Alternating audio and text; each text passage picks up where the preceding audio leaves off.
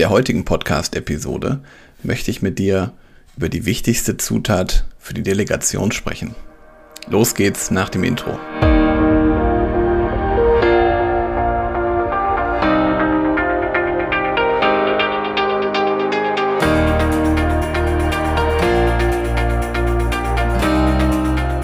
Hallo und herzlich willkommen zu einer neuen Folge von dem Podcast Führungskraft, der Podcast für mehr Erfolg mit sozialem Verständnis und moderner Führung.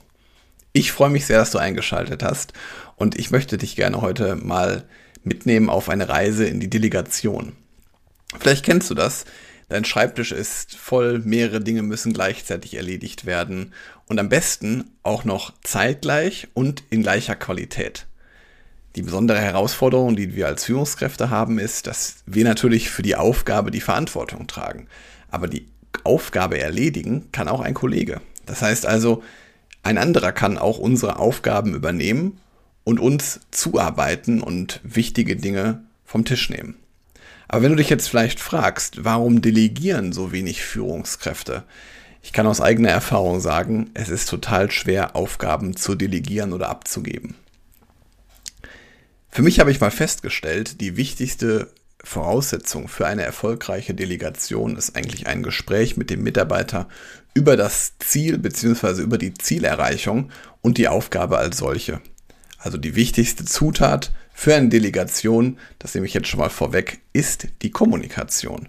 Das heißt, du musst einfach mit deinem Mitarbeiter reden und sagen, was du verlangst von ihm, was das Ziel sein soll. Und ich nutze dafür gern den Leitsatz, wer macht was, bis wann, in welcher Qualität. Ich wiederhole nochmal, wer macht was, bis wann, in welcher Qualität. Du müsstest dir also erstmal fragen, wenn wir jetzt mal den, wir gehen jetzt mal den Leitsatz einfach mal durch. Also, wer macht was? Such dir also den Mitarbeiter aus, der deiner Meinung nach gut zu der Aufgabe passt. Sag dem Mitarbeiter auch, warum er oder sie genau der Richtige für diese Aufgabe ist. Und ich darf dir sagen, das wird den Mitarbeiter oder die Mitarbeiterin nochmal zusätzlich motivieren. Beim nächsten Punkt, was soll gemacht werden? Der Erfolgstreiber für die Delegation, hatte ich gerade schon gesagt, ist die Kommunikation. Und der Mitarbeiter soll genau wissen, was er zu tun hat. Also gib deine Erwartung an das Ergebnis mit. Sag, was du von ihm erwartest am besten so konkret wie möglich, damit der Mitarbeiter sich das auch vorstellen kann, was wichtig bei der Aufgabe ist. Er darf natürlich seinen eigenen Weg finden, aber das Zielbild muss schon vorher klar sein für ihn. Der nächste Punkt wäre, bis wann? Gib dem Mitarbeiter ein Fälligkeitsdatum mit, sprech mit dem Mitarbeiter, bis wann er die Aufgabe fertigstellen kann und damit du dann auch gleichzeitig deine weiteren Aufgaben und deine weiteren Fälligkeitsdaten planen kannst. Mein persönlicher Tipp aus der Praxis, frag mal deine Mitarbeiter zwischendurch nach dem Zwischenstand. Also wenn du eine Mitarbeiterin hast oder Mitarbeiter, einfach mal zwischendurch fragen, wie kommst du mit der Aufgabe zurecht? Wo stehen wir da gerade? Gib mir noch mal kurz ein Update. Wird sicherlich kein Mitarbeiter störend finden, sondern er wird sich vielleicht auch noch mal freuen, dass du dich für seine Aufgabe noch mal erneut interessierst. Und ganz, ganz wichtig, wenn wir überlegen, in welcher Qualität soll das sein, das musst du mit dem Mitarbeiter festlegen. Das heißt also, du musst mit dem Mitarbeiter genau darüber sprechen, wie das Ziel aussehen soll.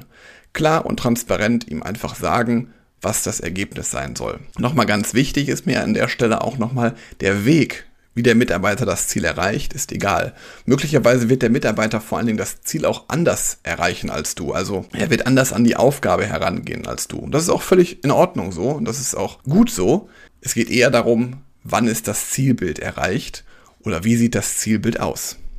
Delegation lohnt sich deswegen für dich dann als Führungskraft, weil du hast dann Zeit für andere Aufgaben und deine Mitarbeiter werden es dir danken, weil die Mitarbeiter sind dadurch deutlich zufriedener, weil sie ebenfalls ins Arbeitsgeschehen eingebunden werden. Und das Beste dabei ist, dein Schreibtisch leert sich automatisch, du hast mehr Zeit für die wichtigen Dinge, deine Mitarbeiter und du förderst sie auch gleichzeitig. Warum solltest du also jetzt mehr delegieren? Ich fasse nochmal zusammen. Du überträgst deinem Mitarbeiter Verantwortung, erhöhst damit gleichzeitig das Vertrauen in ihn und bindest ihn auch noch aktiv in den Unternehmensalltag ein.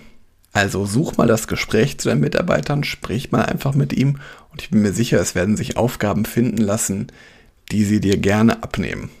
Vielleicht ist das schon ein Learning für dich heute. Ansonsten nutze es vielleicht gerne als Aufgabe. Prüf doch einfach diese Woche mal, welche Aufgaben kannst du abgeben als Führungskraft und nutze da gerne meinen Leitsatz, wer macht was, bis wann, in welcher Qualität. Wenn du magst, schreib mir gerne dazu bei LinkedIn oder an meine E-Mail-Adresse, die in den Show Notes ist, hallo at sozial-führen.de. Ich freue mich über deine Erfahrungen dazu. Vielleicht können wir uns ja gerne mal dazu austauschen. Und wenn dir diese Folge gefallen hat, dann lass mir gerne ein Abo und eine Bewertung hier.